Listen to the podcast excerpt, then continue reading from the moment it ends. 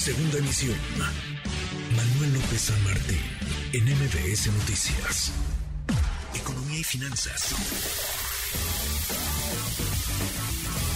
Con Eduardo Torreblanca. Lalo, qué gusto saludarte, ¿cómo te va? Igualmente, Manuel, me da gusto saludarte, poder saludar a las personas que nos escuchan. Buenas tardes. Muy buenas tardes, lo conversábamos el viernes pasado, Lalo, iniciamos ya la revisión de este paquete económico, la propuesta de paquete económico para el próximo año del gobierno del presidente López Obrador. Y decíamos, es un paquete económico realista, es un paquete económico optimista y en algunos rubros pues parece que es muy optimista decir de la realidad nacional. Me detengo en el terreno de la inflación, Lalo. La inflación que hoy en nuestro país supera el 8%, pero que en la proyección del gobierno para el próximo año ronda, ¿qué te gusta? ¿El 3%? Bueno, sí, la, pretenden llevarla a ese terreno, pero pues la verdad es que es, demasiado ambicioso pensar que bajar de 8 a 3 se puede hacer en un año, ¿eh?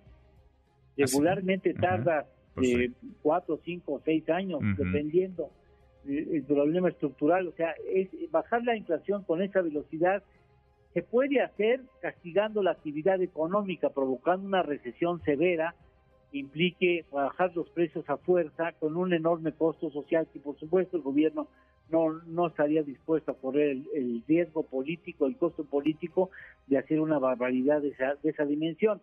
Se puede hacer, pero tiene un costo social muy importante. Por eso quieren un aterrizaje suave en el proceso inflacionario. Sin duda. A ver, es fundamental, Lalo, eh, vaya, para poder tener certeza que no haya brincos, que alcance el dinero para lo que se proyecte que alcance, pues hacer un, digamos, un trabajo de generar, de construir un escenario realista. Y en este terreno, pues no lo es. y eso implica riesgos.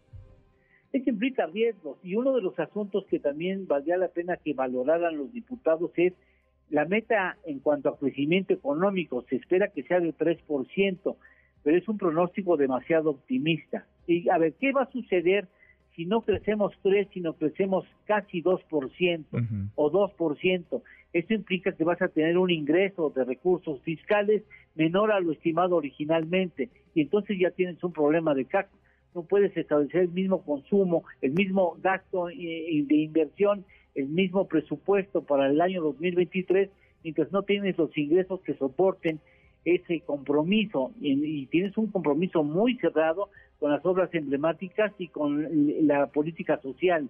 O sea, no tienes margen para no eh, recaudar lo que habías recaudado, habías pensado recaudar. Y ese es otro riesgo muy importante. Si tú metes una meta de crecimiento ligeramente menos optimista, tendrás la posibilidad de mesurar tus, eh, tus presupuestos de ingreso y entonces eso te implicará menos eh, problemas a la de justificar por qué estás gastando lo que estás gastando sin verte obligado a realizar un ajuste presupuestal porque resulta que lo que captaste pues no correspondió con lo que habías eh, originalmente pensado. Es un asunto que puede ocasionar un problema el año entrante. Sin duda.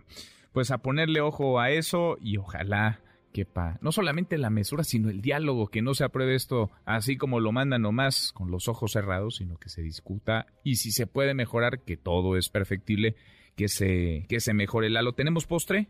Claro que sí, estaba revisando un, dato internacional. El gasto militar, el, principal país en gasto militar a nivel global es Estados Unidos que tiene 801 billones de pesos anuales, 38% del gasto total del mundo.